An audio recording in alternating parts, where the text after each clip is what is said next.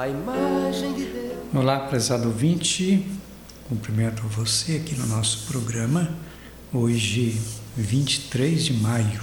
Na nossa liturgia católica, a gente celebra o domingo, solenidade do dia de Pentecostes. Dentro dessa caminhada da Páscoa, chega esse momento, 50 dias depois do domingo da ressurreição, depois que Cristo volta ao Pai, o que aconteceu no domingo passado, na ascensão do Senhor, e Jesus volta ao Pai, nos prometendo o Espírito Santo. E hoje, então, é o dia do Espírito Santo, chamada solenidade de Pentecostes.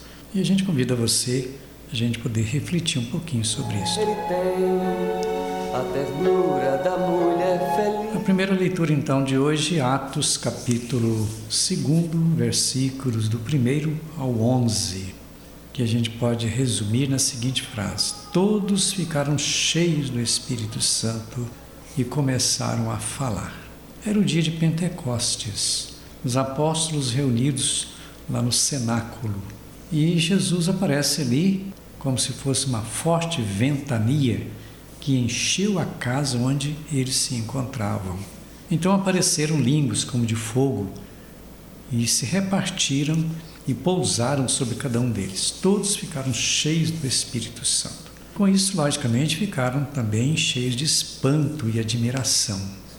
Mas naquele momento foi justamente o momento em que o Espírito vem sobre os apóstolos, dando para eles coragem, para que eles saíssem dali anunciando a palavra de Deus.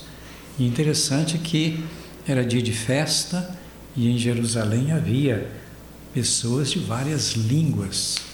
E eles saíram anunciando na sua língua original, de origem, mas todos entendiam na, própria língua.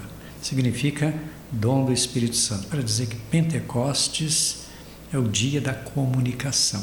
O Espírito de Deus que nos proporciona dons para a gente comunicar a palavra do Senhor. Madrugada é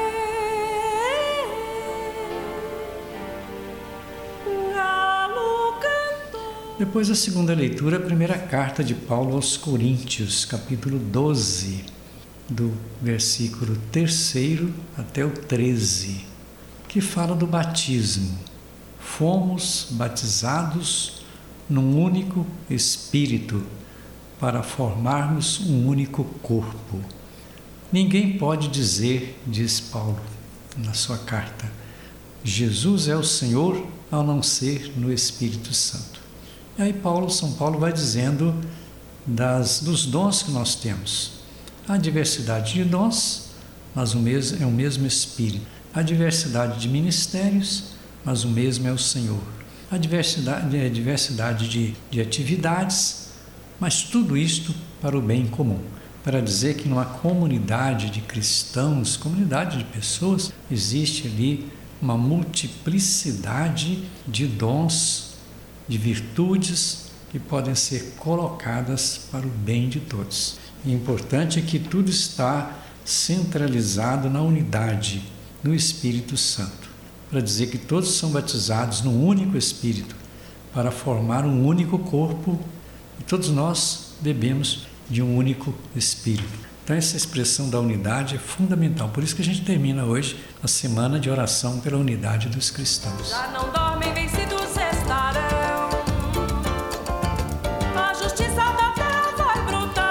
Depois o Evangelho, João capítulo 20, versículos do 19 ao 23.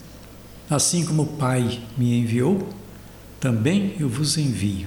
Recebei o Espírito Santo. Aqui a gente retorna então àquela expressão de que os apóstolos, os discípulos estavam reunidos no cenáculo. Jesus chega e dá para eles a paz, dizendo assim: A paz esteja convosco.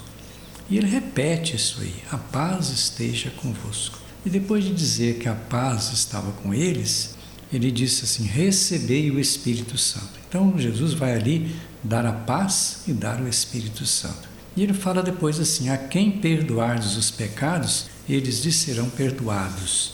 A quem não perdoardes, eles não serão perdoados. Então, esta missão dada aos apóstolos, dada a igreja hoje. Até para dizer que o, o sacramento da penitência, da confissão, é uma oportunidade que Deus está dando. Quer dizer, mesmo Ele dando todas as condições para a pessoa viver a sua dignidade, a sua fé, e Ele fala: mesmo assim vocês vão pecar. Por isso eu deixo um último recado: que haja perdão, pedido de perdão e realização do perdão. Essa é a grande riqueza, então, desse envio de Jesus Cristo. Fico por aqui desejando para você então essa presença do Espírito de Deus, em nome do Pai, do Filho e do Espírito Santo. Um abraço e até o próximo programa. Hoje somos peregrinos pelos caminhos